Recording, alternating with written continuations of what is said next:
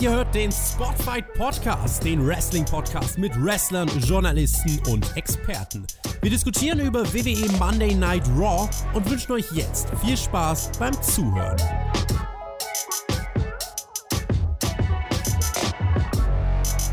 Bei Raw diese Woche drehte es sich nicht nur um Wrestling. Wer auf Axtwerfen steht, ist bei dieser Review genau richtig.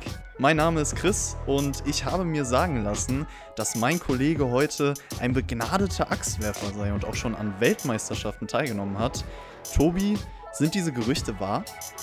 Ja, es gibt viele äh, Presseanfragen, Talkshow-Auftritte werden natürlich angefragt. Äh, ich habe natürlich auch mit meinen 1,93 eine gute äh, physische Statur fürs Axtwerfen. Allerdings bin ich Lauch und immer wenn ich eine Axt in die Hand nehme, zerbreche ich in zwei. Insofern, ähm, ich werde mich dazu jetzt nicht weiter äußern und das, was hier bei Raw passiert ist, ist ein Skandal. Äh, wir werden über diese Ausgabe sprechen. Genau, bevor wir zur aktuellen Raw-Ausgabe kommen, müssen wir noch zwei traurige Neuigkeiten ansprechen. Und zwar einmal, ihr habt das vielleicht mitbekommen, Larry Zonka von 411 Mania ist gestern verstorben. Und ich möchte hier persönlich meine Gedenken an seine Familie und Freunde aussprechen. Er war für mich im Wrestling-Journalismus jemand, der unfassbar großen Einfluss hatte. Und die Lücke, die er hinterlässt, kann nicht einfach so gefüllt werden ich möchte ihn hiermit einfach ehren, das persönlich anzusprechen, weil er mich auch sehr geprägt hat. Ich denke, viele andere Wrestling-Fans auf der Welt genauso. Er ist jemand gewesen, von dem ich alles gelesen habe, dessen Meinung ich auch sehr wertgeschätzt habe. Und ich habe auch von vielen gehört, wenn man zum Beispiel mal nicht wusste, ob man das Match nun schauen muss oder nicht, guckt man sich halt die Review oder die Star-Ratings von Larry an und dann weiß man ungefähr Bescheid. Also er hat einfach gefühlt jede Show geschaut und reviewed. Auch ein Einfluss, warum ich japanisches Wrestling so liebe. Er hat mich da hingebracht sozusagen und ähm, deswegen Familienvater, Ehemann, jemand, der großer Teil dieser, dieser Wrestling-Community war und ich denke, das passt jetzt einfach, ihn nochmal hier zu ehren. Wir werden dann im Nachschlag, denke ich, auch nochmal darüber sprechen. Larry Kassonka, 411 Mania oder äh, 411 Mania, wie auch immer, jemand, der ähm, ja, wirklich das jetzt auch seit über 20 Jahren gemacht hat, der äh, ja als Wrestling im Internet ein Ding wurde, angefangen hat, Reviews zu schreiben, wirklich auch zu jeder Show und äh, der dann wirklich für den Wrestling-Journalismus und die Art und Weise, wie er äh, Reviews auch transportiert hat, einfach einen riesigen Beitrag geleistet hat. Ich glaube, auch keiner hat so intensiv über äh, TNA berichtet, wie er das gemacht hat und ähm, ja, das ist krass, weil es auch wirklich out of nowhere kommt und wenn man auch seinen letzten Tweet sieht, den man, äh, ja, den man ja auf Twitter noch verfolgen kann. Es ist, ja, sehr traurig. Wir werden, wie gesagt, im Nachschlag, denke ich, nochmal drüber sprechen. Und ähm, ist leider gestern echt ein ziemlicher Scheißtag gewesen, muss man sagen, aus Wrestling-Sicht. Ja, so kann man das Jahr 2020 auch fast zusammenfassen bisher. So also viele schlimme Dinge passiert. Eine Sache, die jetzt auch aktuell noch ist, Chad Gaspard ist wahrscheinlich für viele ein Begriff, ehemaliges äh, Tag Team-Mitglied von Crime Time, wird aktuell als vermisst gemeldet, weil er im Meer schwimmen war, auch mit seinem Sohn, der gerettet wurde, aber Chad Gaspard ist äh, bis heute nicht auffindbar. Also, das sind traurige Neuigkeiten in der Wrestling-Welt, über die man kurz leider sprechen muss. Wir werden das Ganze auf dem Spotfight News-Kanal im Laufe des Tages heute auch nochmal covern und ähm, bei Chad Gaspard ist es halt so, also er ist, meine ich, am ähm, Montag äh, ist er mit seinem Sohn, und ich weiß gar nicht, ob es Sonntagabend äh, oder Sonntagnachmittag oder Montag war, äh, jedenfalls ist er mit seinem Sohn äh, schwimmen gegangen und es war eigentlich die Tage in äh, Florida, nee, in Kalifornien waren sie, Kalifornien. Und dort war eigentlich immer schönes Wetter, aber dann irgendwie drastische Wellenbildung und ähm, es wurde relativ schnell auch ein Rettungstrupp rausgeschickt und äh, erste Berichte haben quasi gesagt, dass äh, Chad Gaspard äh, wirklich den Leuten zugerufen hat, äh, sie sollen einfach seinen Sohn retten. Und ähm, ja, mittlerweile ist die Suche tatsächlich nach über 24 Stunden auch eingestellt. Es gibt jetzt noch kein offizielles Statement. Wenn es ein offizielles Statement gegeben hätte, ich glaube, dann hätten wir auch bei Raw was davon erfahren. Ich finde es generell komisch, dass es wirklich überhaupt gar nicht angesprochen wurde. Ähm, aber warten wir mal ab. Aber das ist äh, ja als Entwicklung auch ähm, maximal bedrückend irgendwie. Und dann gestern wirklich die beiden Sachen haben mich ziemlich runtergezogen. Und äh, ja, ich weiß nicht, also das Jahr 2020 ist echt, das ist so zum Kotzen einfach. Ich würde es immer noch gern überspringen oder neu starten, aber gern irgendwie komplett anders anfangen. Ja, gebe ich dir absolut recht. Also, du hast es angesprochen, Nachschlag für Patreon nehmen wir direkt danach auf und da können wir ein bisschen über unsere Gefühlslage weiter sprechen. Widmen wir uns vielleicht wieder dem aktuellen Wrestling-Geschehen und Drew Gulak ist jemand, der, dessen Vertrag jetzt bei der WWE ausgelaufen ist, also der nicht mehr bei der WWE angestellt ist. Sie konnten sich nicht einigen auf einen neuen Vertrag und er wurde bei Twitter von der WWE nicht mal mehr namentlich erwähnt, denn er wurde nur als Daniel Bryans Trainingspartner angesprochen. Er darf ab jetzt auch woanders auftreten, Tobi. Also diese Classic. 90 Tage nicht irgendwo anders auftreten Regel gilt nicht mehr. Classic WWE-Move. Ähm, also sein Vertrag ist ausgelaufen, genau, er wurde nicht entlassen, ist jetzt mitten in dieser Storyline mit Daniel Bryan. Äh, ist natürlich ein doofes Timing, klar, aber man hat halt, äh, ja, gesagt, also er hat quasi nach einer Gehaltserhöhung gefragt, äh, hat die nicht bekommen. Ähm, vor anderthalb Monaten hat jeder bei WWE, der es wollte, eine Gehaltserhöhung bekommen. Äh, aber seit anderthalb Monaten läuft es eben andersrum und äh, deswegen hat man gesagt, ja, okay, wir brauchen dich nicht. Er äh, kann jetzt theoretisch überall auftreten, wo er möchte. Ich finde es äh, ja im Zuge der Storyline dann jetzt, äh, ich bin gespannt, wie man das lösen wird, ob man ihn jetzt einfach gar nicht mehr erwähnen wird oder ob man wirklich nur noch äh, Bezug auf ihn nimmt mit den Worten Daniel Bryans Trainingspartner, was irgendwie schon skurril wäre, aber ihr wisst ja, WWE. Putting Smiles on People's Faces. Irgendwie, ich weiß nicht, ist, die News sind in dieser Woche spannender zu besprechen als die, als die Wrestling-Show, über die wir vielleicht gleich sprechen werden. Äh, vielleicht noch eine andere Sache, weil sich einige fragen, Hör, wo ist der Björn? Warum müssen wir heute Team Crispy oder Team 5-Sterne-Toaster äh, auf dem Ohr haben? Äh, der Björn ist arbeiten und äh, deswegen, ja, haben wir dann heute uns der Sache angenommen, äh, damit der Björn sich nicht die ganze Nacht um die Ohren schlagen muss oder damit der Podcast nicht erst für euch gegen Mitternacht kommt und deswegen hört ihr uns.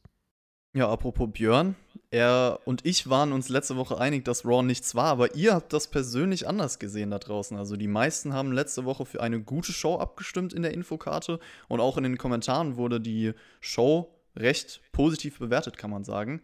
Apropos darf, ich, darf ich da ganz kurz eingrätschen, bevor du eine Überleitung, bevor du, ich grätsche. Und zwar äh, das Thema Abstimmung. Ab dem 10. Juni gibt es auf YouTube keine Abstimmung mehr. Äh, mhm. Äh, wir brauchen, Leute, wir brauchen eine Idee, wie wollen wir denn dann die Showbewertung machen? Wenn ihr irgendwelche äh, Ansätze oder so habt, ihr müsst dann wahrscheinlich mehr Kommentare schreiben, glaube ich. Äh, und wir müssen dann auf das Feedback in der nächsten Woche noch mehr eingehen. Aber ab 10. Juni, weil die Funktion, glaube ich, insgesamt nur von 0,2% aller Creator genutzt wird. Spotfight ist einer davon. Äh, wird die Funktion leider abgeschafft und äh, da müssen wir uns ein bisschen was einfallen lassen. Aber bis dahin, bitte alle nochmal brav auf die Infokarte gehen und äh, mit bestem Wissen und Gewissen abstimmen, wie ihr die Show fandet. Und äh, mal gucken, was dann in dieser Woche rauskommt. Ja, viele Kommentare, viele Interaktionen, das, das hilft immer, genauso wie ein Like auf dieses Video, falls ihr das auf YouTube schaut. Und natürlich auch Grüße an alle, die es woanders hören gerade. Ja, widmen wir uns Raw. Letzte Woche gab es ja einen emotionalen Start in die Show mit dem ganzen Becky Lynch-Segment. Und äh, diese Woche greift man das auch wieder auf mit einem Highlight-Video von ihr, was ich auch sehr emotional fand, also wieder mal gelungen. Und äh, Charlie Caruso startet dann Raw im Ring. Randy Orton sprach letzte Woche die Herausforderung für The Greatest Wrestling Match ever aus. Und das hat man von den Kommentatoren auch noch einige Male gehört bei Raw. Für mich persönlich immer noch sehr ungünstig, das so zu promoten, weil es einfach maßlos übertrieben wirkt und es dadurch eher wie so eine gezwungene Epicness rüberkommt. The risk is worth the reward. Das haben wir vor Money in the Bank die ganze Zeit gehört. Für Backlash hören wir jetzt die ganze Zeit The Best Wrestling Match Ever. Ich habe das auf Twitter geschrieben. Ich habe zwei Reaktionen darauf äh, mir mal rausgepickt. Einmal von JME, der hat geschrieben, ähm, ich glaube, dass niemand außer dem ganz harten Kern der Hardcore-WWE-Fans glaubt, dass diese Paarung nur im Ansatz das beste Wrestling-Match ever sein wird. Und die, welche es tun, werden, es auch, äh, werden auch daran glauben, wenn es nicht mal das beste Match der Corona-Krise ist. Und Manuel Moser hat gesagt, ich kann mich nicht erinnern, dass die äh, beiden jemals äh, auch nur einen Klassiker in Sachen Wrestling auf die Beine gestellt haben. Solch eine Paarung mit zum Beispiel Bret Hart gegen Mr. Perfect gleichzusetzen, ist schon fast eine Frechheit. Ich glaube, man darf das Ganze halt nicht so ernst nehmen. Also und ich glaube, wir, also weder du noch ich, gehen da jetzt ran und glauben, das wird das beste Wrestling-Match ever. Das Problem ist, wenn man diese Worte jetzt ausspuckt, wird man sich daran halt auch irgendwie messen lassen müssen. Also, und das Problem ist irgendwie, du gibst den beiden ganz schön Rucksack mit und ich weiß gar nicht, warum man Edge in seinem ersten äh, ja, Singles-In-Ring-Match ohne Stipulation direkt so einen Druck auf die Schultern legen muss, dass man sagt, ja, hier, äh, der ist wieder da, Edge gegen Randy Orton, Backlash, das wird das beste Match aller Zeiten. Und äh, klar willst du dein Produkt verkaufen, aber wenn du sowas in den Mund nimmst, ähm, come on. Also, ich weiß nicht, klar willst du das Produkt verkaufen, aber wann hat man überhaupt das letzte Mal bei WWE ein Match als bestes Wrestling-Match aller Zeiten verkaufen wollen? Äh, deswegen, ja. Die Latte ist sehr hoch und ich lehne mich mal aus dem Fenster und äh, sage, es wird einige geben, die nach dem Match bei Backlash sagen werden: oh, Es war jetzt nicht das beste Match aller Zeiten. Es ist natürlich eine Marketingstrategie, keine Frage. Aber ich finde auch das Problem, jetzt genau in dieser Fehde das zu bringen, dadurch nimmst du mir halt so ein bisschen die Atmosphäre, weil es ja trotzdem eine Fehde ist, wo viel Realness drin ist, wo man vielleicht auch sagt, okay, ich, ich fühle das gerade, wenn ich das schaue. Und durch solche Sätze nimmst du mir halt die Illusion, weil ich dann wieder realisiere, okay, nee, es wird nicht das, das beste Wrestling-Match aller Zeiten oder sonst was in der Art. Und ähm, ja, das ist für mich so ein bisschen problematisch. Auf jeden Fall kommt Randy Orton bei Raw dann raus, erklärt, warum er dieses Match überhaupt gewählt hat und meint dann, WWE steht ja für World Wrestling Entertainment, was sie ja selber manchmal vergessen. Und Wrestling sei halt die Grundbasis, meint dann, ich bin der talentierteste Wrestler, niemand kann das, was ich kann. Und die Kamera zoomt dann nah an sein Gesicht und er spricht direkt zu Edge. Ich weiß, dass du an dir zweifelst. Ich habe das letzte Woche gesehen. Alles, was mal Leidenschaft war, ist jetzt nur noch Angst. Und äh, diese Worte lässt Edge natürlich nicht auf sich sitzen. Grid steht auch auf seinem T-Shirt und meint dann Orton, das ist nur ein Spiel für dich, nur ein Gehaltscheck. Das war nur dein Backup-Plan. Du hast hier eigentlich alles geschenkt bekommen und dir ist das eh alles egal. Und ich habe schon immer davon geträumt. Der IC-Title bedeutete für mich auch damals, ich bin das Workhorse der Company. Erinnert sich auch zurück an das Match 2004 um den Titel der beiden und meint dann auch, du liebst den Sport nicht so sehr wie jeder andere hier Orton. Und ähm, Orton will dann eigentlich nur wissen, komm, nimmst du jetzt meine Entscheidung an oder nicht? Und er hat schnell mit der Antwort, ja, verdammt, ich nehme die Herausforderung an. Und damit steht das Match für Backlash, Tobi.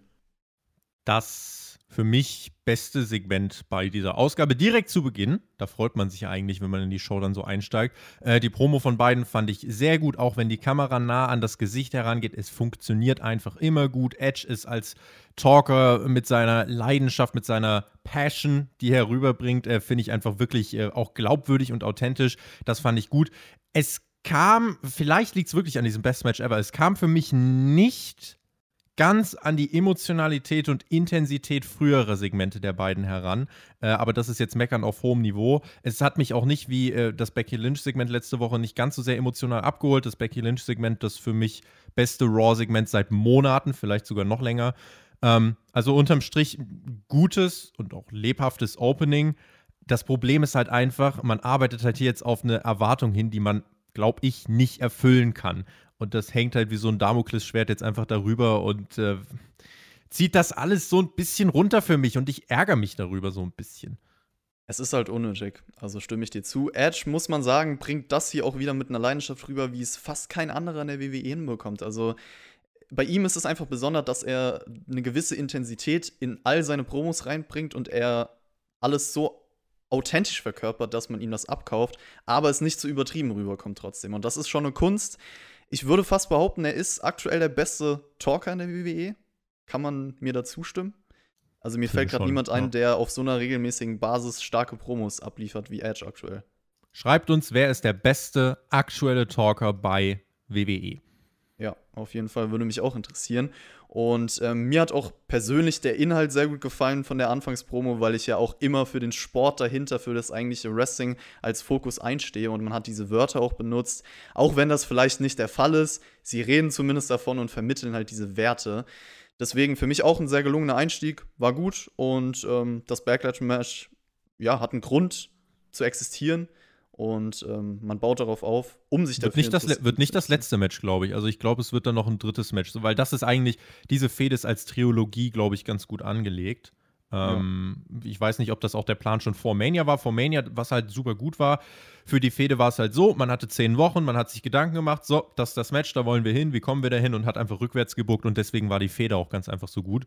Und ähm, man hat sie langsam erzählt, jetzt nach Mania sagt man sich, okay, wir gehen beim zweiten Pay-Per-View Backlash ins nächste Match und dann bringst du von mir aus beim SummerSlam einfach noch ein drittes Match äh, vielleicht wieder ein Gimmick-Match, weil man verkauft es jetzt quasi als Sonderstipulation, dass es ein One-on-One-Match ist, ohne äh, irgendwie eine andere Regelung. Insofern bin ich mal gespannt, was man sich vielleicht für den SummerSlam noch aus dem Ärmel zaubert. Und das würde dann aber heißen, dass Randy Orton dieses Match hier gewinnt. Vielleicht irgendwie durch eine kleine unfaire Taktik, wo Edge dann sagt, na, wenn du schon unfair willst, dann no holds barred beim SummerSlam oder so.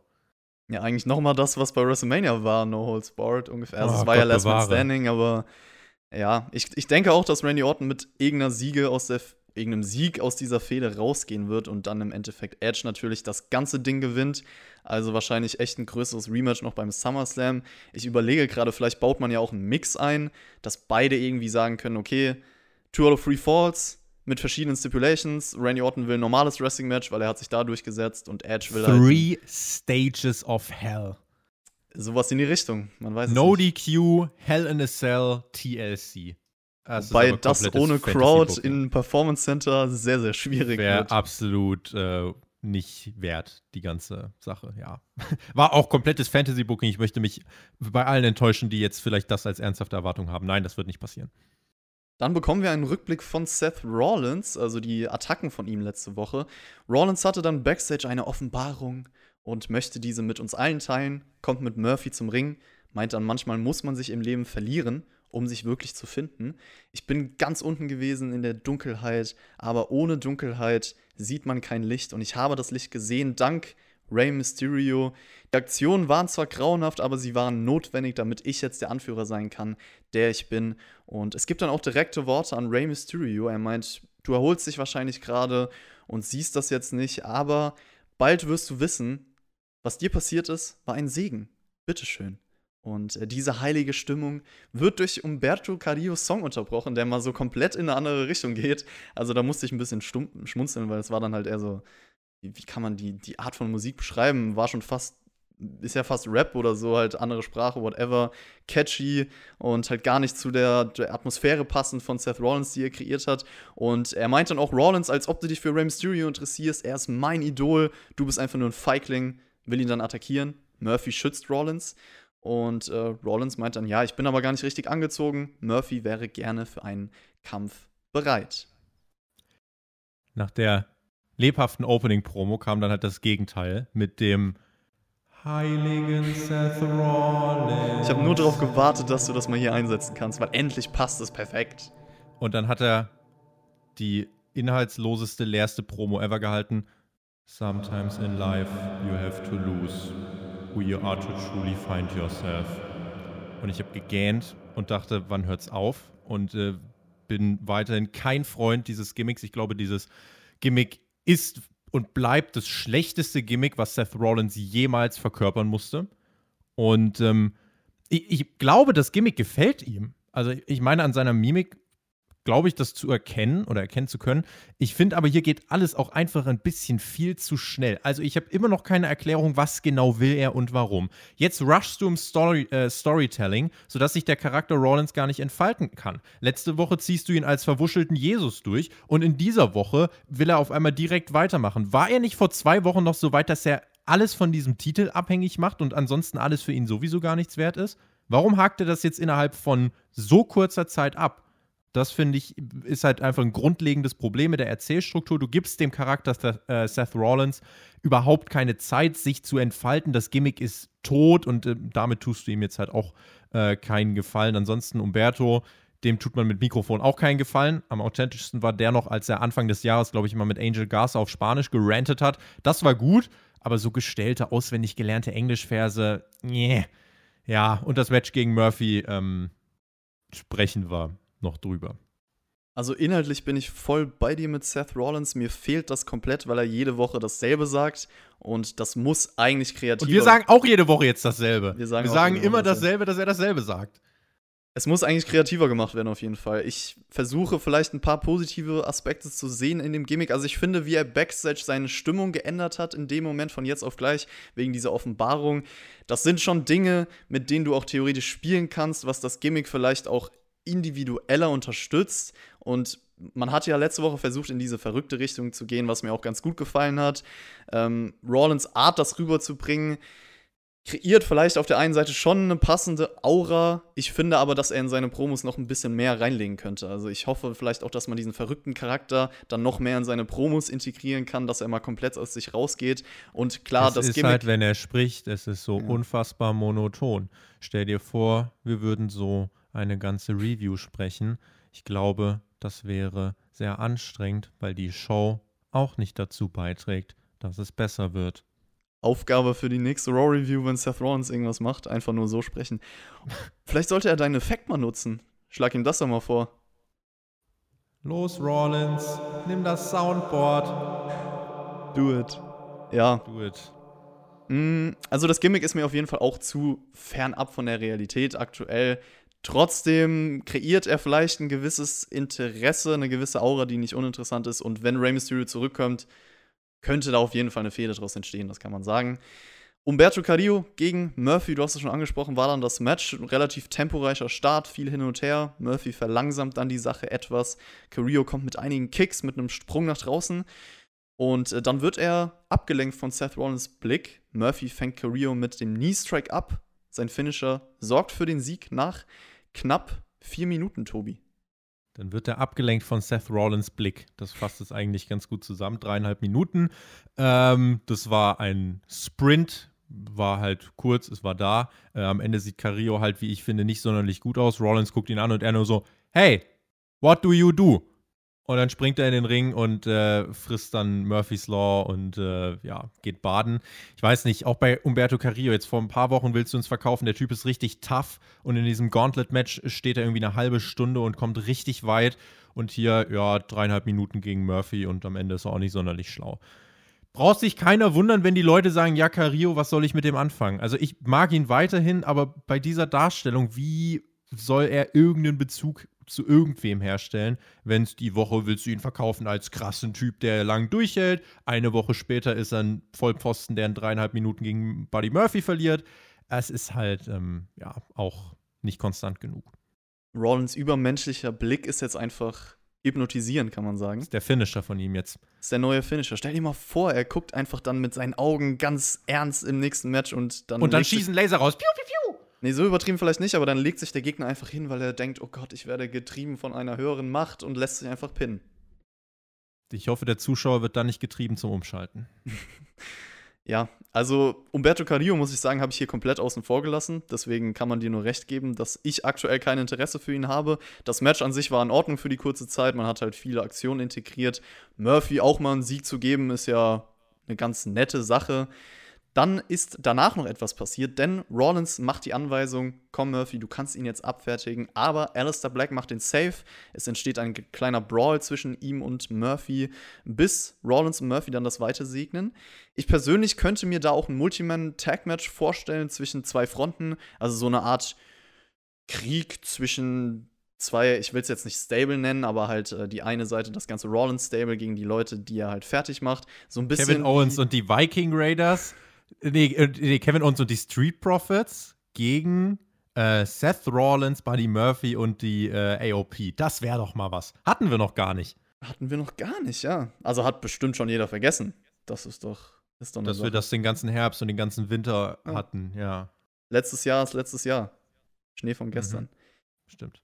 Also trotzdem so von der Art von Match, so wie die Shield-Matches 2014 vielleicht in dem Style gegen Evolution, Extreme Rules, da könnte man schon noch was machen. Äh, zu dem Teil der Show, also danach dachte ich mir schon so, okay, dafür, für diese Idee, bräuchte Rollins ja eigentlich noch weitere Anhänger. Mal schauen, was bei der Show später noch so passierte. Baron Corbin, King Corbin, tut mir leid, äh, beschwert sich dann backstage, dass er keine eigene Umkleide hat und sich niemand vor ihm verbeugt, weil er der König ist.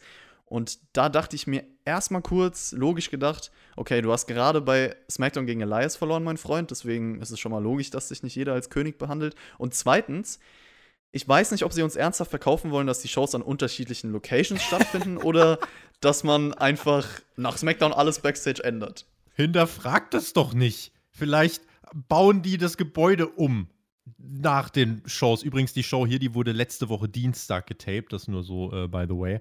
Äh, ja, das ist natürlich Quatsch. Aber hinterfragt doch mal nicht so viel. Lass dich entertain.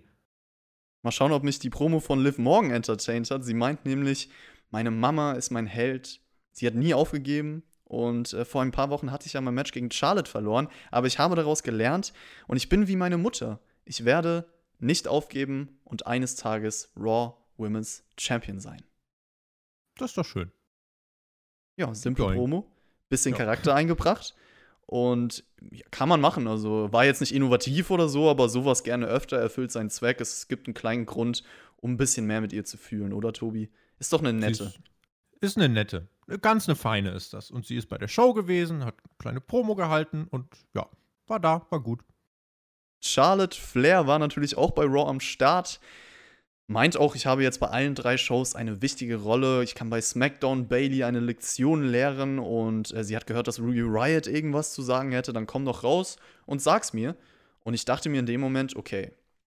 Also Ruby Riot, erstmal, wo kommt sie denn her? Weil letzten Wochen hat sie alles andere als Momentum aufgebaut. Es gab dann auch einen Staredown, aber gesagt hat Ruby Riot nichts. Also das war so ein bisschen komisch, weil Charlotte hat das so verkauft, als ob da irgendwie was Krasses von ihr jetzt kommt. Aber anscheinend sollte das nur auf das Match aufbauen. Die Blicke, die töten können, hat sie von Seth Rollins gelernt. Ähm, montags, Mittwochs, Freitags, ne? Also Charlotte darf überall auftreten. Sind das denn jetzt eigentlich mit dem Auftritt bei SmackDown und bei Raw, sind das nicht schon zwei Brand-to-Brand-Invitation-Auftritte? Die Regel ist ja eigentlich, dass man nur viermal bei der anderen Show Dann dürfte sie jetzt den Rest des Jahres noch zweimal bei Raw oder SmackDown auftreten. Ja, Charlotte ist ja eigentlich bei Raw aktuell, oder? Im Roster. also dürfte sie nur noch zweimal bei NXT auftreten. NXT ist sie halt Champion. Ich denke mal, das gibt ihr die Berechtigung, da immer aufzutreten. Also, also gehört, sie zu, also gehört sie zu NXT und zu Raw. Genau. Also ist SmackDown das, eher das Problem. Das heißt, Charlotte darf in diesem Jahr noch dreimal bei SmackDown auftreten. Nach diesem Freitag noch zweimal. Wenn man das. In den, in den nächsten so sieben Monaten. Ich werde mitzählen, Tobi. Ich glaube, diese Regel werden wir vielleicht sogar noch diesen Monat, na, wobei diesen Monat nicht, aber ich glaube, wir werden diese Regel schon äh, im Juni brechen. Ich glaube, im Juni werden wir schon hören, ja, Ausnahmeregelung. Charlotte hat das beantragt, weil sie Flair heißt. Charlotte ist King. Ja, ansonsten, ich weiß, das Ding ist aber trotzdem, warum erklärt man das dem Zuschauer denn dann nicht? Also klar, wir kommen da jetzt schon drauf, so NXT-Champion und eigentlich ist sie im Raw-Roster und so. Ähm, und ich weiß, wir fragen manchmal auch zu viel nach und analysieren auch zu krass. Aber wenn ich nicht mal fragen darf, was Charlotte jetzt bei allen drei Brands macht und es mir keiner erklärt, wenn das schon zu viel ist, weiß ich nicht, was ich überhaupt noch fragen darf, ehrlich gesagt das Ding ist halt, man, man muss ja gar nicht diese Erklärung wählen für die Brand-to-Brand-Invitation. Also das ist auch unnötig, dass die WWE sich da in die Lage bringt und sagt, okay, wir setzen jetzt eine Zahl fest, viermal darf man da und da auftreten. Also, dass ich generell kein Fan von der ganzen Sache bin und man es einfach hätte lassen können oder halt einfach sagen muss, okay, wir lassen den Roster-Split und machen wieder alles zusammen, ist ja sowieso klar. Aber warum gibt mir mir jetzt eine genaue Zahl vor? Weil dann ist es logisch, dass man da auch drüber nachdenken muss, meiner Meinung nach ist eine bescheuerte Regel. Wir haben bei Hauptkampf drüber gesprochen. Äh, es ist und bleibt bescheuert. Es folgte dann das Match zwischen Ruby Riot und Charlotte und es war halt natürlich im Vorfeld 100% klar, dass Ruby Riot keine Chance hat. Das hat dem Match auch geschadet, weil die Spannung gefehlt hat. Zum Anfang des Matches kommt Charlotte mit einigen Chops, erwähnt dann auch mal Liv Morgan und äh, Charlotte kann dann die Versuche von Ruby Riot abwehren, auch gegen die rechte Hand von ihr. Am Ende kann sie das Match via Figure 8 in vier Minuten gewinnen. Ich denke, das war einfach ein Showcase-Sieg für sie, nicht mehr und nicht weniger. Das Match war da. Das Match war so, wie es sein sollte, gegen eine Ruby Riot, die vor ein paar Wochen noch in drei Minuten gegen Liv Morgan verloren hat. Ähm, ist Charlotte denn eigentlich Face oder Heel? Uh, ja, wahrscheinlich bei unterschiedlichen Shows, oder? Also bei SmackDown ist sie eher Face, wenn sie jetzt gegen, gegen Bailey antritt und äh, Sasha Banks davon überzeugen will, dass sie nur der Lakai von Bailey ist. Und bei NXT ist sie eher Heel. Und bei Raw eigentlich auch. Ja, Oder? stimmt, ja. Eigentlich schon. Also hier der Trash-Talk, dann Ruby Riot an den Haaren ziehen und gegen den Ringpfosten werfen. Also schon auch das, was sie an Trash-Talk im Match betrieben hat, war jetzt nicht sehr Babyface-lastig. Äh, ansonsten, wie gesagt, das Match so, wie es hätte sein sollen, ähm, war so eigentlich in Ordnung. Ich verstehe halt nicht so ganz, ähm, also Charlotte startet irgendwie jetzt bei Raw eine Fehde gegen Liv Morgan. Sie ist bei NXT irgendwie jetzt im Titel geschehen. Da prügeln sich jetzt Io Shirai und Rhea Ripley.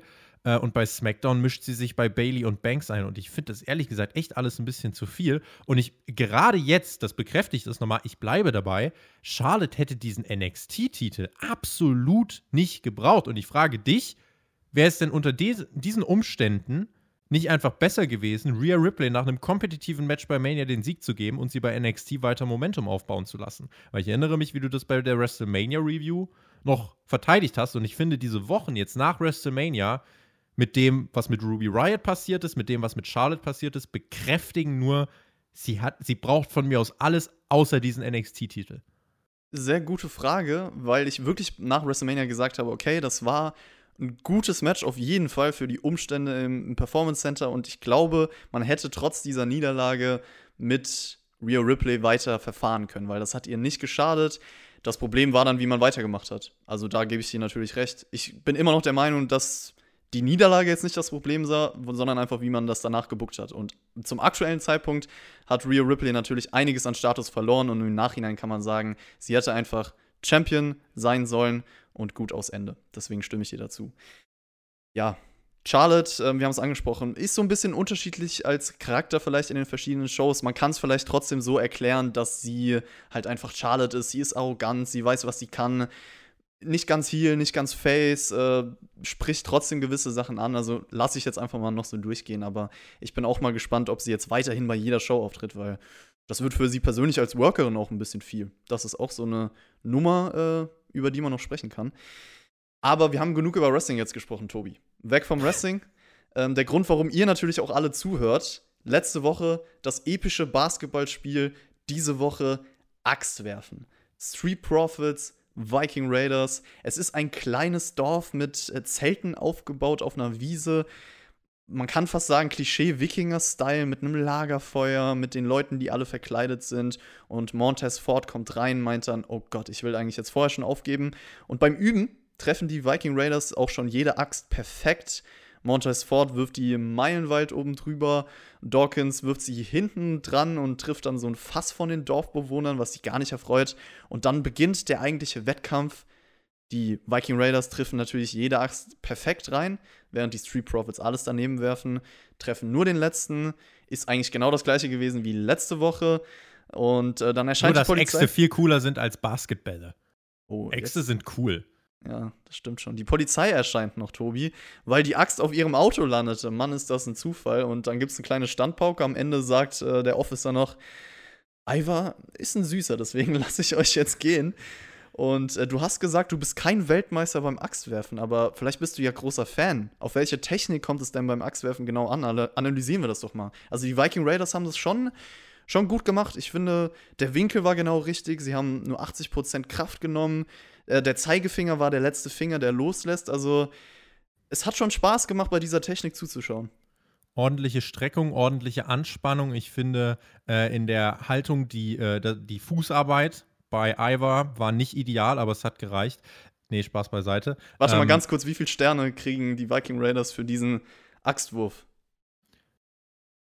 Von fünf? Ja. Wir haben ja alles getroffen, ne? Okay, das heißt, sie müssen dann auch fünf von fünf kriegen. Genau, es kommt ja nur auf das Ergebnis an und nicht auf die Performance, Tobi. Was willst du denn zu der Sache sonst Die Polizei würde ich gern mit null Sternen bewerten. Das war das schlecht. Also, wenn, wenn das die Justiz ist, dann möchte ich bitte gehen. Erstmal, diese äh, Axt landet dort und dann ähm, ist die, da kommt die Polizei und fragt: So, wer war das? Wir finden das heraus, indem ihr uns jetzt zeigt, ob ihr werfen könnt oder nicht. Dawkins stellt sich rückwärts hin und trifft dann, wo man trotzdem sich fragen muss: Alright, er steht jetzt dort rückwärts. Wie hoch ist die Wahrscheinlichkeit, dass er immer trifft? Ähm, und dann auch einfach die, äh, die Begründung natürlich, okay, wir lassen euch gehen, weil ihr äh, cute seid. Die Viking Raiders sind cute. Ich denke, äh, damit ist auch klar, also man soll das natürlich alles nicht, äh, nicht ernst nehmen, dass es Humor der Vince McMahon zum Lachen bringen soll mein Humor ist es nicht, deiner vielleicht auch nicht. Ich finde es aber jetzt ehrlich gesagt nicht so verwundernswert, dass der Humor eines 74 Jahre alten Mannes jetzt nicht unserem entspricht. Äh, man will Abwechslung in die Shows bringen, aber ich finde hier, ja, es ist halt satirisches Niveau. Die Viking Raiders sind eine Karikatur ihres Gimmicks, ähm, die ich als Gefahr jetzt so im Ring zum Beispiel nicht wirklich wahrnehmen kann. Äh, man versucht das war letzte Woche ein ziemlicher Ratingskiller. Ähm, und in dieser Woche muss ich sagen, ja, not my cup of tea, wer das unterhaltsam findet. Ist ein Gag, aber nicht mein Humor. Ja, leider auch gar nicht mein Humor. Es ist für mich halt null lustig, sondern peinlich und deswegen habe ich mich auch wie im falschen Film gefühlt. Also, ich freue mich ja für Ivar, dass er so als süß eingestuft wird, aber was ist denn das bitte? Also Können wir, wenn du bist ja am Wochenende auch hier, lass uns doch mal ordentlich Axt werfen gehen. Ja, das hilft. Ich will mit dir einfach mal ordentlich eine Axt werfen. Der, der, Bizeps wird dadurch gestärkt. Was können die Viking Raiders und Street Profits denn nächste Woche machen, Tobi? Was gibt's denn noch so für Wettkämpfe? Minigolf. Ich bin für Minigolf, ich bin für Squash, ich bin für ein Wettbacken. Ähm, es hat jemand äh, unter der SmackDown-Review geschrieben, weil Otis irgendwie, es war irgendwas mit Otis und den Viking Raiders, sodass ich dann drauf kam, okay, was könnten die denn machen gegeneinander? Und äh, da hat jemand geschrieben, Wettessen wäre möglich, aber da würde halt eher Otis reinpassen. Ich würde gern äh, Ballett sehen mit Viking mhm. Raiders und Street Profits. Mhm.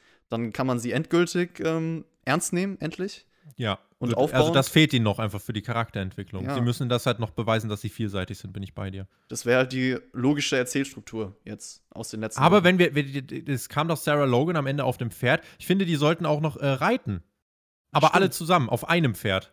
Ja. Das arme Pferd. Ich finde auch am Ende sollten sie ein Stable bilden, die Viking Raiders und Street Profits, ja. weil die haben sich ja. so gern inzwischen und haben so unterhaltsame Segmente nette Typen alle. Die haben sich ja auch hier gefeiert und ja. am Ende auch gegenseitig angefeuert. Und sich gegenseitig vor der Polizei beschützt. Ist also eigentlich ein Team davon Raw Tag Team Champion? Äh, jetzt mal ernsthafte Frage: Wer ist Raw Tag Team Champion? Die Street Profits, glaube ich. Ja, ja, stimmt. Ja, einer von denen ist auf jeden Fall wirklich äh, Tag Team. Also, das ist eine Titelfehde. Ja, es ist eine Titelfehde. Voll gut. Aber ey, wir haben doch gelernt, äh, die müssen gar nicht in Tag Team Matches aufeinandertreffen. Man kann ja Tag Team Titel auch in Singles Matches verteidigen. Insofern wäre ich für ein 1 gegen 1 Hürdenreiten zwischen Ivar und Montez fort. Ja, wenn man die Titel nicht in Tag Team Matches verteidigen muss, dann kann man sie ja auch in anderen Sportarten verteidigen. Genau. Ja oh. Genau. Und nicht als Team. Und nicht im Wrestling. Ja. Makes sense. Finde ich gut. Vielleicht auch schreibt eine, uns, Net schreibt eine, eine Netflix-Serie, warte kurz, eine Netflix-Serie wäre auch, ne, auch mal eine Idee, wo man das einfach fortführt. Staffelweise Street Profits gegen Viking Raiders in allen möglichen Duellen. Oder so eine Reality-TV. Wie Kenny vs. Spenny einfach, finde ich super. Was kann man denn oh. noch? Also Reality-TV-Show, dass sie einfach ja, hm, vielleicht auch so ein Dating-Format, dass sie so wie der Bachelor sind und jeder dann eine Frau findet. Ach, es kann so viel, es gibt so viele Möglichkeiten. Schreibt uns, in welchem Wettkampf ihr die Viking Raiders gegen die Street Profits sehen wollt. Ich möchte die absurdesten Sportarten lesen, bitte. Und wenn die am Ende Schach gegeneinander spielen. Aber die äh, Idee dahinter ist ja quasi immer, dass die ähm, beim Basketball war es so, die Street Profits haben die fertig gemacht und die Viking Raiders haben so getan, als wüssten sie nicht, wie man Basketball spielt. Hier war es jetzt so, die Viking Raiders machen die Street Profits fertig, aber die Street Profits haben nur so getan, als wüssten sie nicht, wie man eine Axt wirft. Weil natürlich jeder weiß, wie man eine Axt wirft. Das bekommt man ja gelernt in den Kinderschuhen. Lernt jeder im Kindergarten. Total logisch. Ich finde das ganz lustig. Haha. Asuka ist Raw Women's Champion seit letzter Woche und äh, die hat hier eine kleine Feier bekommen mit ein paar Luftballons. Kyrie Sane kündigt sie an, schenkt ihr Blumen. Asuka bedankt sich dann auch, stumbelt dann so ein bisschen vor sich hin. Ich weiß nicht genau, was sie gesagt hat, weil sie natürlich auch ein bisschen Japanisch gesprochen hat. Und äh, Kyrie Sane zählt dann alle Erfolge von Asuka auf. Sie ist jetzt Grand Slam Champion. Asuka tanzt. Kyrie Sane spielt Flöte. Es lief alles gut für die beiden. Und ich sage das wirklich nie, aber ich war ehrlich gesagt mal froh, dass Nia Jax hier das Ganze unterbrochen hat, weil ich das bis dahin einfach ein bisschen cringe fand und äh, das auch nicht meine Art von Humor ist, weil ich glaube, das soll lustig sein. Aber ich persönlich finde diese Charaktere der beiden im Endeffekt einfach nur peinlich. Und ich fand's gut. Ich fand das hier gut. Äh, über Asuka haben wir auch bei Hauptkampf geredet. Ähm, Hauptkampf in dieser Woche, by the way, äh, auf Patreon, weil das Wochenende so voll ist. Ihr bekommt am, äh, am Samstag SmackDown hier auf YouTube und äh, dann Hauptkampf auf Patreon und dann gibt es auch auf Patreon noch die Double or Nothing Preview am Sonntagmorgen, die Double or Nothing Review. Äh, zurück zu Asuka und das ist der Punkt, den ich machen will. Sie ist, auch wenn eigentlich alle immer von Charlotte sprechen, eine der erfolgreichsten Frauen bei WWE. SmackDown-Titel, NXT-Titel, Women's Tag Team-Titel, Raw-Titel, Royal Rumble gewonnen, Money in the Bank gewonnen. Alles, was es zu gewinnen gab, hat sie gewonnen. Genau das solltest du auch hier verkaufen. Genau das macht man jetzt auch. Und deswegen ist es eine Frau, die diese Division, auch wenn Becky jetzt erstmal weg ist, glaubwürdig tragen kann.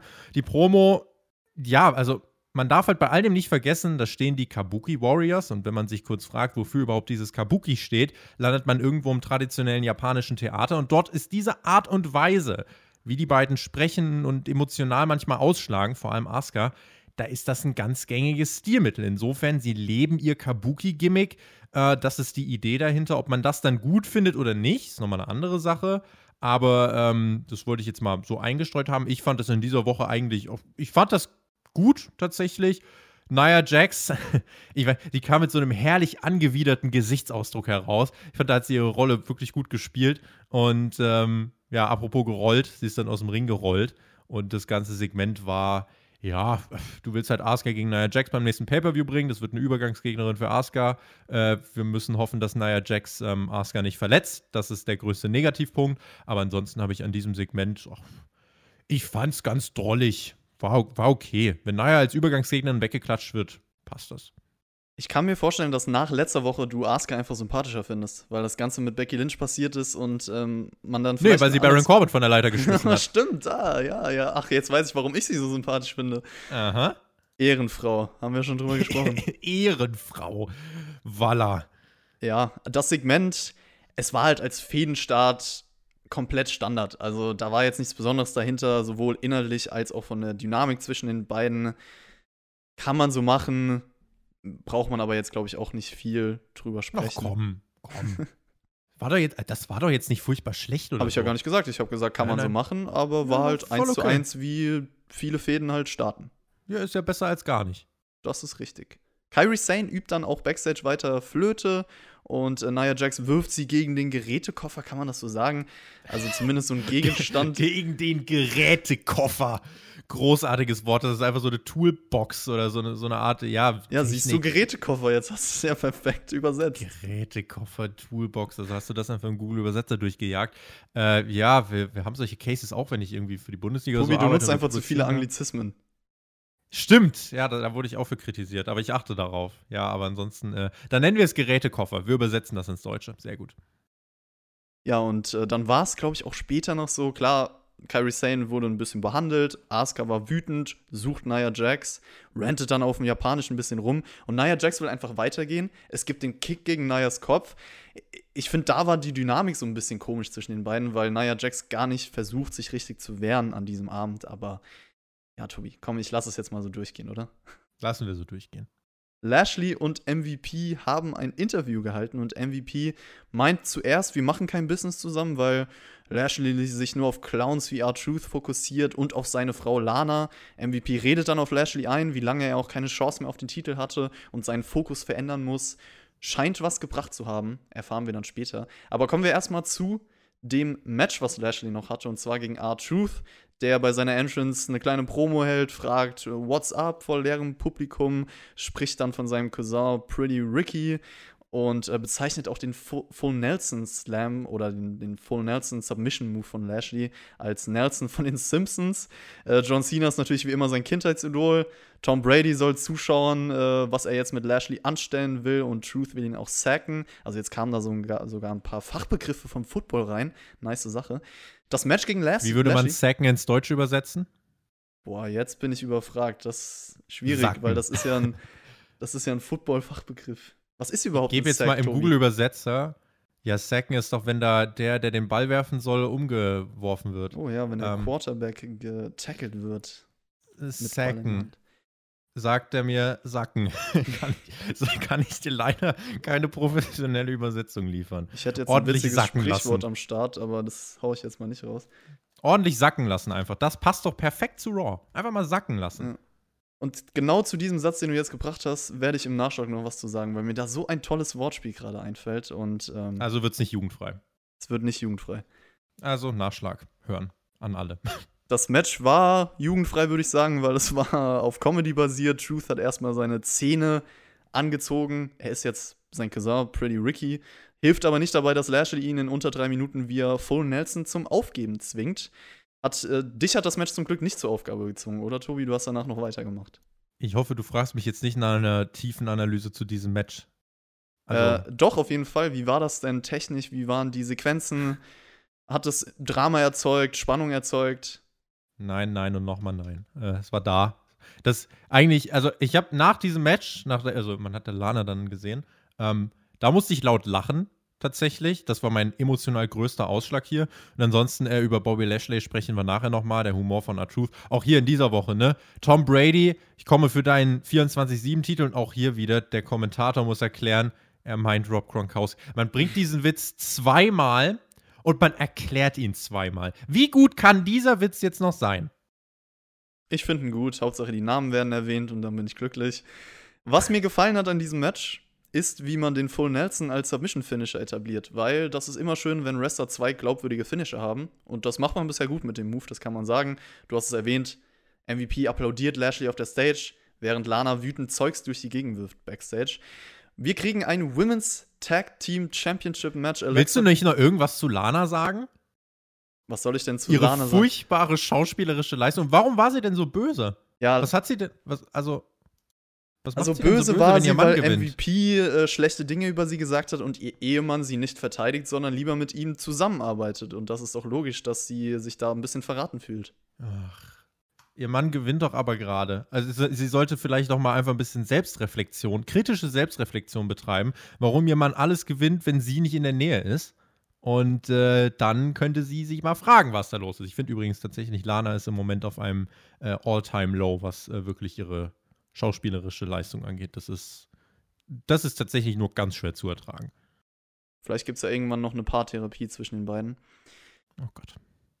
Wir kriegen dann auf jeden Fall das Women's Tag Team Championship Match Nikki Cross und Alexa Bliss gegen die Iconics. Und die Iconics haben sie ja letzte Woche besiegt, deswegen dieses Match bekommen. Das haben sie auch in ihrer Promo nochmal aufgezeigt. Und das Match startet dann eigentlich mit allen vier durcheinander im Ring. Der Twisted Bliss sorgt nur für den Two-Count. Peyton Royce wirft dann Alexa Bliss mehrfach an den Ringpfosten. Und es gibt den DQ-Sieg für Alexa und Nikki. Das heißt, sie bleiben Champions. Ich habe mich letzte Woche schon darüber beschwert, warum bei dem Seth Rollins Match war es mit Rey Mysterio, warum da eine DQ kam. Und jetzt frage ich mich wieder, warum gibt man für sowas so schnell eine Disqualification? Und Ja, weil du danach gefragt kurz, hast. Zweitens, ganz kurz, warum buckst du dieses Titelmatch nur, um es nach drei Minuten via DQ enden zu lassen? Weil das bringt niemandem etwas. Beide Teams gehen geschwächt raus. Plus das Match von der Qualität kann nicht gut werden. Also, das ist insgesamt einfach nur schwaches Booking gewesen für mich. Was bist du denn für ein AEW-Fanboy? Was hat das jetzt mit AEW zu tun? Ja, Hallo, gar nichts, New aber- Japan Fanboy, lern doch endlich mal. Das hat gar nichts mit AEW zu tun, aber das ist mein Totschlagargument. Ähm, ja, Alles, was, schlecht geredet wird, okay, ja. alles, was an. WWE schlecht geredet wird, ist AEW-Fanboy. Oder New, auf jeden Fall Fanboy von irgendwas, ja. Also merkt ihr das. Ähm, nee, äh, ja, was soll ich dazu jetzt noch sagen? Also, die Idee ist, wir wollen die Titel nicht wechseln lassen, aber die Iconics sollen auch nicht verlieren. Also wird man ein Blödsinnsfinish in einem Titelmatch nach drei Minuten. Man bringt diese Regel, die man jetzt letzte Woche quasi introduced hat, äh, will man jetzt weiter overbringen, dass quasi der, der nicht legal eingetaggt ist, äh, den legal eingetaggt nicht attackieren darf, sonst wird er eigentlich relativ schnell äh, disqualifiziert hier, was auch der Referee sagt, so, also sie schmeißt ihn, Alexa Bliss, glaube ich, zweimal in die Ringe und sagt, und dann sagt der Referee, wenn du das noch einmal machst, werde ich dich disqualifizieren. Aber warte mal, sie er hat die ja nicht mal gezählt. Normalerweise ist es doch so, Nein, dass nein. man dann bis Five fünf Count. zählt, genau. Aber nur, wenn beide im Ring sind eigentlich. Okay, aber Da dann geht's- wäre das wenigstens ein Punkt, an dem man das messen könnte. So ist es ja dann ziemlich random. Der Referee entscheidet halt, wie er Bock Genau. hat, wann die GQ kommt. Korrekt. Korrekt, ja. Und dann, äh, sie wirft äh, Alexa Bliss das dritte Mal in die Ringecke und der Referee disqualifiziert sie. Sie kann es gar nicht glauben, versteht die Welt nicht mehr. Äh, damit sehen irgendwie alle, glaube ich, bescheuert aus. Ähm, ja, und wenn du keinen von beiden verlieren lassen willst, dann Jesus Christus setzt dieses verdammte Match nicht an. Also, Sorry. Und vor allem, die Challenger verlieren durch Disqualifikation und bekommen bei Backlash was zur Belohnung? Richtig, ein weiteres Titelmatch. Mit so einer Art und Weise brauchst du dich nicht wundern, wenn deine Titel nichts wert sind. Ist das Match offiziell, Tobi? Wird offiziell gemacht, gehe ich mal davon aus. So, also ist noch nicht offiziell, glaube ich. Ich dachte, du hättest jetzt hier Breaking News oder sowas am Start. Ha! Breaking News. Erstmal direkt auf Spotify. Erstmal eine Special-Hauptkampfausgabe darüber Erst bringen. Breaking Hauptkampf. Großartig, ja, finde ich super.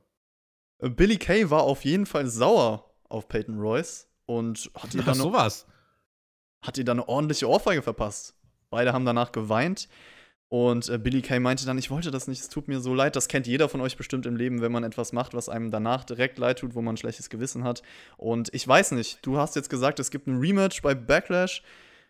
Theoretisch könnte das auch auf den Split von den beiden aufbauen. Ich weiß aber auch nicht, warum man das tun sollte und warum WWE das bei jedem Tag-Team irgendwie zwangsweise machen möchte. Ja, jetzt chill mal mit hier Split chill. und so. Ja, chill mal.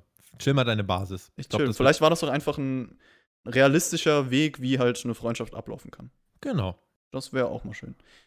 Dann kriegen wir ein Submission-Match. Shayna Baszler gegen Natalia. Die hatten letzte Woche, glaube ich, auch schon ein Match. Und äh, Shayna Baszler hat ziemlich früh den Ankle-Lock angesetzt, äh, versucht dann auch den Sharpshooter, den Natalia aber dann letztlich durchbringt. Niba und dann kontert Baser in den Karafuda Clutch. Natalia muss nach vier Minuten aufgeben. Darüber ist sie auch sehr traurig, muss man sagen, und auch sauer, während die Crew dann schon für das nächste Segment die Kevin Owens Show aufbaut, wirft Natalia erstmal alles wieder raus. Und ja, für die Zeit war das ein ordentliches Mad Wrestling Match, viele Basics drin, eine ganz nice Technik, Submission Phasen. Hätte gerne auch länger gehen können, also vom Stil her war es ganz interessant und Hätte, denke ich, auch ganz gut werden können mit ein bisschen mehr Zeit. Ich muss sagen, Natalia kann ich diese Schauspielerei nicht abkaufen. Also das Gleiche, was du jetzt über Lana sagst. Für mich ist sie einfach eine liebe, nette. Ich hoffe, das, keine Ahnung, sorgt jetzt auch nicht für einen Heel-Turn oder so, weil da kann ich sie noch weniger ernst nehmen. Und äh, das ist meine Meinung zu Natalia. Ich fand, das war tatsächlich das beste Wrestling-Match bei dieser Show. Äh, weiß nicht, also man kann mich gern Lügen ja. strafen, aber ich wüsste jetzt nicht, was besser war. Äh, vier Minuten als Matchzeit, okay, ich hätte das tatsächlich auch, das hätte ich gerne auch sieben, acht Minuten gesehen. Ähm, das Problem ist so ein bisschen, also bei Natalia ist es halt so, dass sie halt gefühlt zwischen Face und Heel eh hin und her wechselt, wie sie möchte. Aber, und jetzt aufgepasst, es stört sie, dass sie verloren hat. Diese Niederlage zieht etwas nach sich. Es ist eigentlich ziemlich traurig, dass wir das sagen müssen, aber das ist bei WWE, so simpel es klingt, nicht selbstverständlich. Natalia verleiht dieser Niederlage mit diesen Reaktionen nach dem Match einen Wert.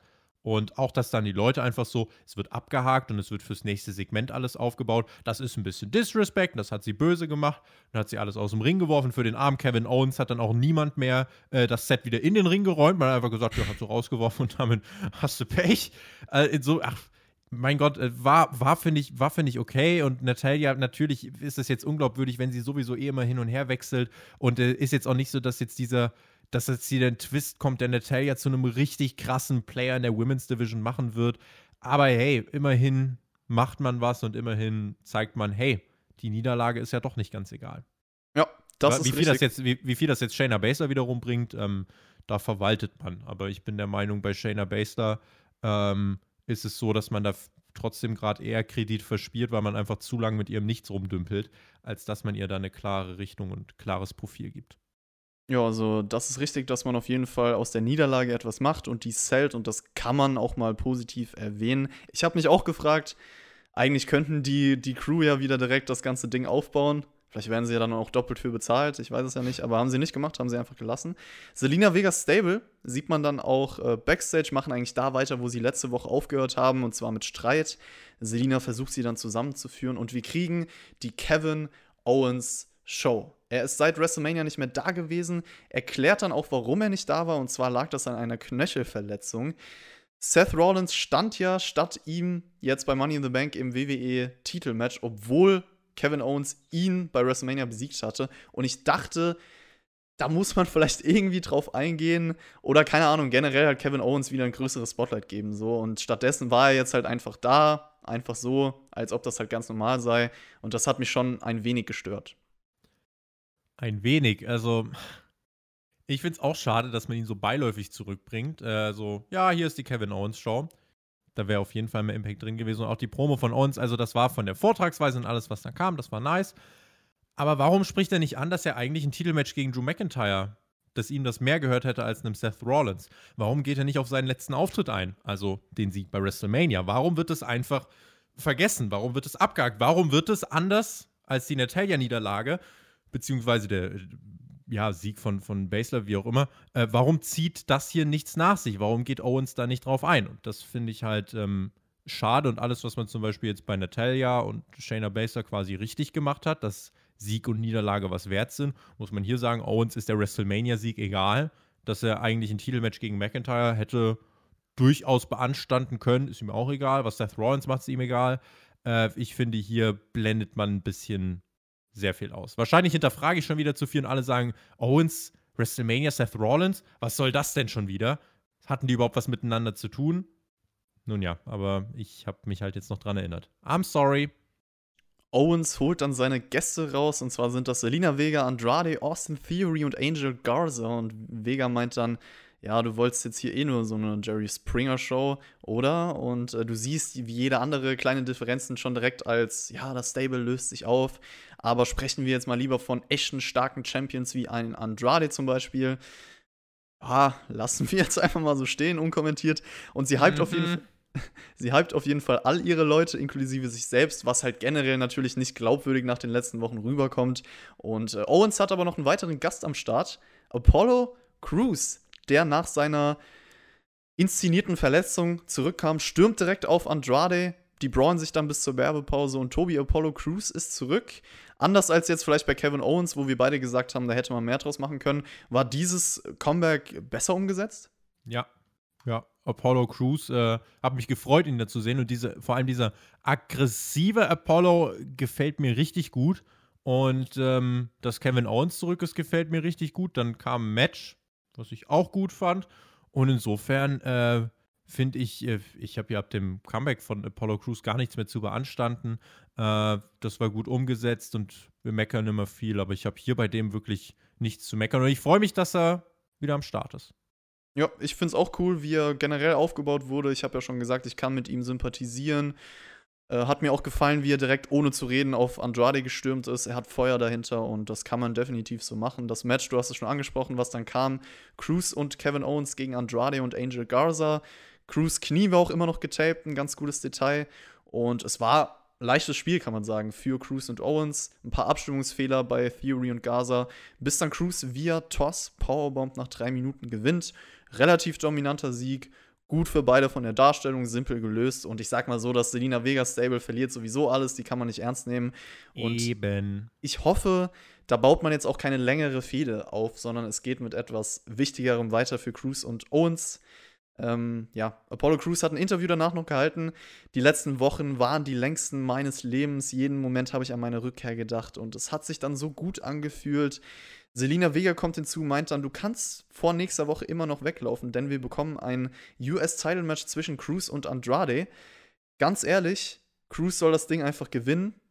Ich fand die Promo auch sympathisch, menschlich, kommt gut rüber. Ich mag den Mann. Authentische Promo. Titel bitte auch Andrade abnehmen. Andrade ist, so leid mir das tut, äh, ein schrecklicher United States Champion. Ähm, das Problem war halt, dass er sehr lang weg war. Da hat man ihm den Titel nicht weggenommen. Äh, vielleicht, weil er mit Charlotte Flair äh, liiert ist. Wer weiß, es ist nur Spekulation.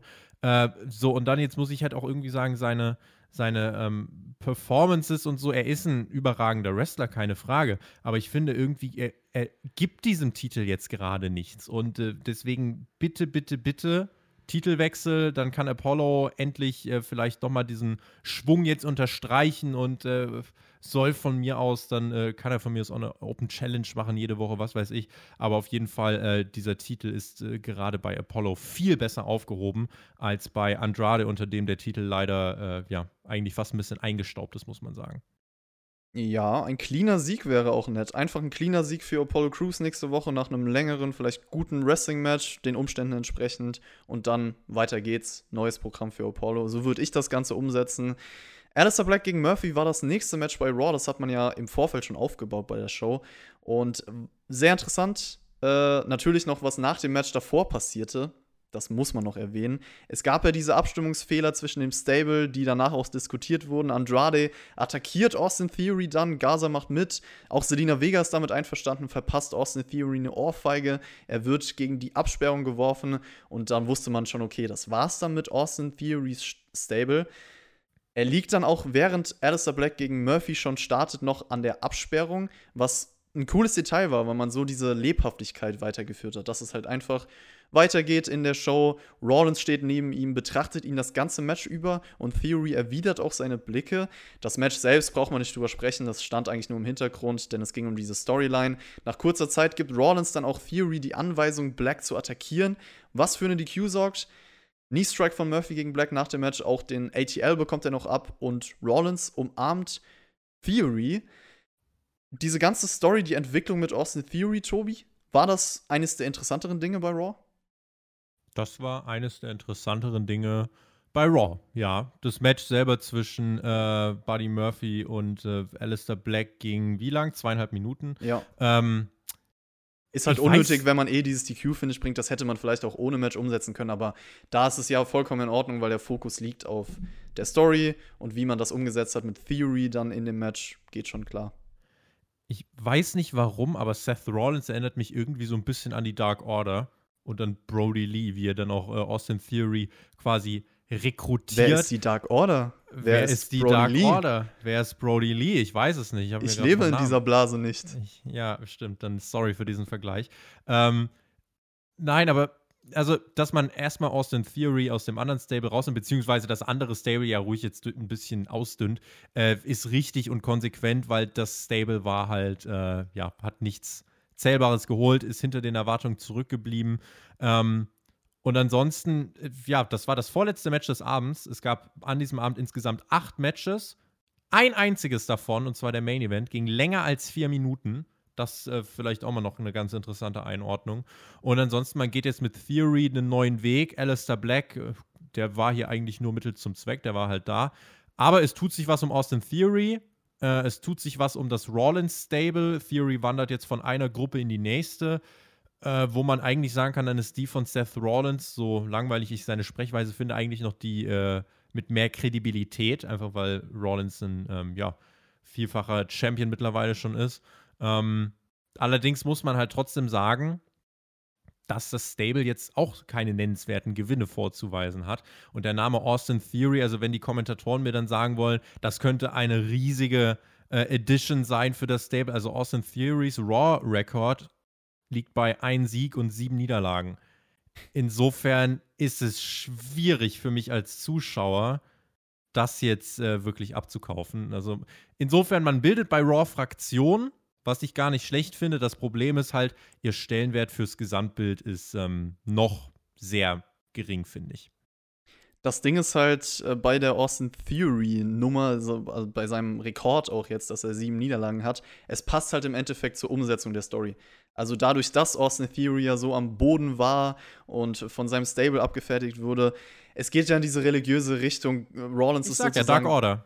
der Gott, ja genau. Rollins ist der Gott, der ihm halt hilft. Und äh, er liegt ganz unten am Boden. Er hat seinen neuen Jünger gefunden. Er gibt, ihm, er gibt ihm Kraft vielleicht durch den Glauben, den Austin Theory jetzt hat. Deswegen ist das schon sinnvoll gewesen. Kann man so machen. Ganz objektiv jetzt drauf geguckt, ob man das Gimmick jetzt mag oder nicht. Aber das war schon richtig cool umgesetzt. Und ja, man streut immer mehr Details in das Gimmick, dass es vielleicht sinnvoller wirkt. Deswegen bin ich mal gespannt, ob das vielleicht in eine ganz coole Richtung geht. Wie gesagt, ähm, Theoretisch kann er noch weitere Jünger rekrutieren und so weiter. Also da ist schon irgendwas möglich. Kommen wir zum Main Event und äh, die zwei Kontrahenten waren Baron Corbin und Drew McIntyre. Die haben auch beide vorher noch mal ein Interview gehalten. Drew McIntyre meint, ich habe Spaß aktuell. Durch diese Brand-to-Brand-Invitation sind Dream Matches möglich. Corbin ist sein Dream Match. Und äh, Corbin sei auch so ein schrecklicher Mensch, aber er ist gefährlich und tut alles dafür, um ein Match zu gewinnen und meint dann so, ja, du kommst jetzt hier nicht einfach zu Raw und gewinnst dann gegen mich, mein Sohn. Ich habe einen speziellen Claimer für dich parat. Auch Corbin erwähnt. Sohn. auch Corbin erwähnt in einem Interview die frühere Zusammenarbeit zwischen den beiden. Äh, war gut, das auf jeden Fall nicht zu vergessen und meint dann, heute wird er gewinnen und das nächste Mal, wenn er Drew McIntyre besiegt, wird das im Main Event von WrestleMania um den WWE-Titel sein. Warum? es ist eine gewagte Aussage und ich denke mir so, okay, warte mal, das ist ja fast noch ein Jahr hin. Elf Monate! Also das heißt, wenn er dieses Match gewinnt, dann Monate? sagt er, Leute, okay, ich habe jetzt das Titelmatch für WrestleMania sicher. Safe. Und was mit dem Royal Rumble-Gewinner? Ja, der kriegt das andere World Title Match. Wenn er das nicht will? Hat er Pech gehabt. Bei Baron Corbin ein fucking. Ja, wir müssen uns gar nicht drüber unterhalten, weil er hat verloren, weil er ein Geek ist, aber trotzdem, äh, was stellt er, also warum WrestleMania? Diese Aussage ergibt halt überhaupt keinen Sinn. Warum denn dann nicht äh, sowas wie, ja, wenn ich dich besiege, Drew McIntyre, lade ich dich zu äh, SmackDown ein nächste Woche, aber dann geht's um WWE-Titel. Also, mit welchem Sinn und Verstand willst du diese Aussage rechtfertigen? Also, Ja, er will halt den. WrestleMania Main Event, was schon sinnvoll ist, aber es gibt halt überhaupt In keinen elf Grund. Monaten! Ja, genau, es gibt keinen Grund, warum er das verlangen kann. Das ist das Hä? Problem. So, vor dem Match kamen noch MVP und Lashley heraus, erscheinen auf der Stage, meinen auch, sie haben ein persönliches Interesse an dem Match. Lashley, ich komme für den Titel. Ich nehme mal an, das wird der Backlash Main Event. Also zumindest wird der nächste Gegner von Drew McIntyre Bobby Lashley werden. Es ist eine frische Ansetzung, das kann man sagen. Ich glaube, das Match gab es eins, zwei Mal bei TNA, aber in der WWE müsste das zum ersten Mal der Fall sein. Ja. Schreibt es in die Kommentare, falls das nicht so ist. Und ja, McIntyre hat gerade einen guten Lauf, deswegen nehme ich das, sagen wir es mal so. Also finde ich jetzt nicht schlimm. Als Übergangsgegner für Drew ist das voll in Ordnung. Lashley gewinnt seit Wochen, ist jetzt auch ein bisschen weg von dieser Trash-Schiene mit Lana. Und deswegen, ich kann damit leben. Und sowas gehört halt auch zu einer langen Titelregentschaft, die Drew ja hoffentlich haben wird. Dass er äh, dann jetzt jemand wie Lashley hier auch aus dem Weg räumt, das kann ein gutes Match werden. Äh, und vor allem ist Lashley jetzt vom Körper nochmal was anderes als zum Beispiel Seth Rollins, gegen den McIntyre ja bei Money in the Bank angetreten ist. Äh, also kannst du da auch vom Match her noch ein bisschen was variieren, andere Stärken von McIntyre showcasen. Und äh, deswegen bin ich mit dieser Ansetzung cool. Ja, kommen wir mal zum Main Event Match. Baron Corbin gegen Drew McIntyre. Viel gebrawle draußen. Drew kommt auch nach einem Lariat schon bei 1 raus. Auch der Superplex reicht nur für den One-Count. Persönlich finde ich, das ist ein cooles Stilmittel in seinem Fall, weil es halt nicht übertrieben wird und äh, das trägt zu seinem Charakter bei. McIntyre Findest du, es wird nicht übertrieben? Wenn das hier, ich glaube, viermal im Match passiert? Ich glaube, es ist viermal? zweimal passiert, Zweimal? aber ich, es war halt bei Aktionen, wo ich das auch so durchgehen lassen kann. Ich weiß nicht. Also ich finde tatsächlich dieses, äh, ich finde, es ist eigentlich schon zu inflationär. Äh, das ist ein gutes Stilmittel, was du mal irgendwie bei einem Pay-Per-View bringen kannst, um zu zeigen, jo, okay, der Typ verliert den Titel nicht, weil er einfach viel zu, äh, viel zu krasse Willensstärke hat. Aber bei einem Match bei Raw gegen Baron Corbin dieses Stilmittel zu benutzen, come on. Ja, es war halt zumindest nicht bei irgendwelchen wirklich größeren Moves. Also ich glaube, das kannst du halt dann als Stilmittel nochmal einsetzen. Du hast es erwähnt, wenn irgendein größeres Pay-Per-View-Match folgt und er dann vielleicht aus einem größeren Move gegen Ende des Matches, wenn mehr Drama aufgekommen ist, bei One wirklich rauskickt, dann hast du nochmal diesen krassen Überraschungsmoment in einem Match. Also ich finde trotzdem, es passt auf jeden Fall zu seinem Charakter und da kann man noch was draus machen. Das Match an sich war dann so aufgebaut, dass McIntyre sich zurückkämpft. Auch den, der Claymore wurde dann in den Deep Six gekontert. End of Days funktioniert aber nicht und der Claymore beendet das Match nach ungefähr neun Minuten. Staredown zwischen Lashley und McIntyre zum Ende der Show. Wie war dann das Match? Du hast gerade gemeint, das beste Match am Abend war für dich Shayna Baszler gegen Natalia. Ja. Ich würde sogar fast behaupten, ja, man kann die zwei auf einer Stufe sehen. Ich fand, das war auch solide. Ich fand, das war ein bisschen besser, als ich dachte, bin ich ehrlich, weil ganz nette Sequenzen drin war, der Matchfluss eigentlich gelungen war, ganz coole Finishing-Minuten, also war ordentlich. Fünf Minuten Corbin, vier Minuten McIntyre, Comeback und gutes Wrestling. So fasse ich dieses Match für mich zusammen. Äh, insofern war das overall ein solider Main-Event. Inwiefern das sich jetzt als, ähm, sag ich mal, Main-Event einer TV-Show, die drei Stunden auf dieses Match hinarbeitet, wirklich catcht, ähm, lasse ich jetzt mal einfach dahingestellt. Das war's mit Raw diese Woche und du hast eben schon mal erwähnt, fast jedes Match war extrem kurz. Also außer der Main Event ging kein Match über vier Minuten. Ist das in einer leeren Arena vielleicht sogar der bessere Weg, Matches zu präsentieren? Und was ist so deine insgesamte Meinung zu Raw diese Woche? Wenn die Matches, wenn irgendwie die Hälfte der Matches durch Eingriffe, uncleane fin äh, Finishes und die Cues endet, die ich nicht verstehe, dann ist es eher Quark. Äh, ansonsten, ich habe nichts gegen die kurzen Matches. Also, ich finde es besser, als da irgendwie 20, 30 Minuten zu zeigen. Ähm, Und es ist halt ein anderer Ansatz, aber ich muss sagen, es hat nicht dazu beigetragen, dass sich die Show für mich kurzweiliger angefühlt hat. Man hat letzten Endes bei dieser Show durchaus Storylines vorangetrieben. Man hat mit Owens und Apollo Crews zwei Wrestler zurückgebracht, äh, die jetzt auch für Abwechslung sorgen können, aber die zwei allein werden halt jetzt bei drei Stunden Raw eben nur für eine ja, für einen bestimmten Zeitabschnitt einen Unterschied machen, aber die andere TV-Zeit muss man halt füllen. Ich fand den Mittel, äh, Mittelteil dieser Show, der hat sich extrem gezogen und ähm, ja, es gab jetzt kein Match, was ich äh, sehr gut fand. Es gab außer der Opening-Promo kein äh, Interview oder äh, Promo-Segment, was ich sehr gut fand. Und insofern, ja, auch das mit den Street Profits und den Viking Raiders. Man versucht es damit aufzulockern. Klappt bei mir so mäßig. Und äh, die drei Stunden entpuppen sich weiterhin als undankbares TV-Format ähm, mit Publikum, ohne Publikum. Und insofern, ja, eine weiß nicht, für Corona-Verhältnisse bei WWE wohl eine solide Show, weil sich ja doch was getan hat. Ich sage jetzt bewusst WWE-Verhältnisse, ähm, aber war schon, ja, war nicht ganz so leicht zu gucken. Ich muss gestehen, dadurch, dass man so viele unterschiedliche Matches und Interviews bringt, wirkt die Show noch mal länger, als sie eigentlich ist. Ich weiß gar nicht warum. Klar bin ich auch nicht der Fan davon, das sage ich öfter in der aktuellen Zeit, wenn man irgendwelche Empty Arena Matches über 20 Minuten lang gehen lässt, aber Vielleicht dadurch, dass so viele Dinge passiert sind, hat sich das immer weiter in die Länge gezogen, weil es kam immer wieder was Neues. Man könnte jetzt natürlich auch mit Abwechslung als positiven Punkt argumentieren, aber dafür waren dann für mich zu viele Dinge da, die einfach nur existierten. Orton gegen Edge fand ich auch gut am Anfang. Äh, Rollins Charakter und das Stable ähm, um ihn wird vielleicht interessanter, kann man sagen. Owens und Cruz sind zurück. Lashley ist der neue Challenger von McIntyre. Also da sind schon ein paar Dinge passiert. Leider auch zu viele unnötige Dinge bei der Show gewesen die Ausgabe war besser auf, als letzte Woche auf jeden Fall, würde ich sagen. Und ja, du sagst solide für die Verhältnisse kann man so abhaken. Also ich würde auch sagen, relativ durchschnittlich. Und vielleicht hätte der Yeti der Show geholfen. Nee, ich glaube nicht. Ich glaube nicht. Aber er tauchte gerade in unserer Nitro gegen Raw Review diese Woche auf. Also, wenn ihr das hören wollt, auch exklusiv auf Patreon. Und das ist jedes Mal lustig mit dir und dem Mac. Das C in WCW steht für Clusterfuck. Das haben wir äh, gelernt.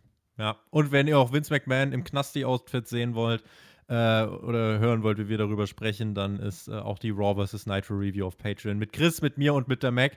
Äh, übrigens, die ja auch als Videopodcast äh, aufgezeichnet ist. Dann ist das eure Anlaufstelle. Es ist jede Woche ein Vergnügen. Tobi, ich bin erstaunt, dass wir über diese Raw-Ausgabe sage und schreibe über eine Stunde und zehn Minuten Was? gesprochen haben. Was?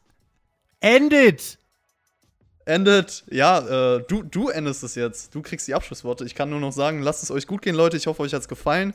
Diese etwas längere Review, ich kann mir echt nicht erklären, warum, aber keine Ahnung. Anscheinend haben wir ein bisschen gerambelt. Und macht's gut. Bis zum nächsten Mal. Wir sprechen gleich im Nachschlag äh, über ja, Larry Kasonka und über das, was da gerade noch so abgeht, wie er uns äh, vielleicht noch ein bisschen influenced hat. Und äh, auch über die Bundesliga werde ich noch ein bisschen sprechen. Und äh, wir rambeln da jetzt noch ein bisschen weiter, äh, wenn wir das hier in die Länge gezogen haben für euch. Äh, tut uns leid. Denkt dran, am Wochenende Double or Nothing. Es gibt die Preview, die kommt am Freitag auf Patreon mit, Achtung, Mike Ritter und Günther Zapf. Ich finde es großartig, dass wir den äh, engagieren konnten für äh, ja, diese Preview. Ich freue mich da sehr drauf. Und ansonsten, wie gesagt, SmackDown am Samstag, Hauptkampf äh, auf Patreon in dieser Woche. Und ähm, ja, dann Double or Nothing am Wochenende. Der Chris wird mit mir zusammen schauen, kommt hier vorbei. Äh, auch darüber können wir jetzt gleich im Nachschlag mal reden, wie wir das dann eigentlich äh, hier verpacken und was wir da so tun. Und in diesem Sinne, genießt Wrestling, macht's gut, auf Wiedersehen. Tschüss!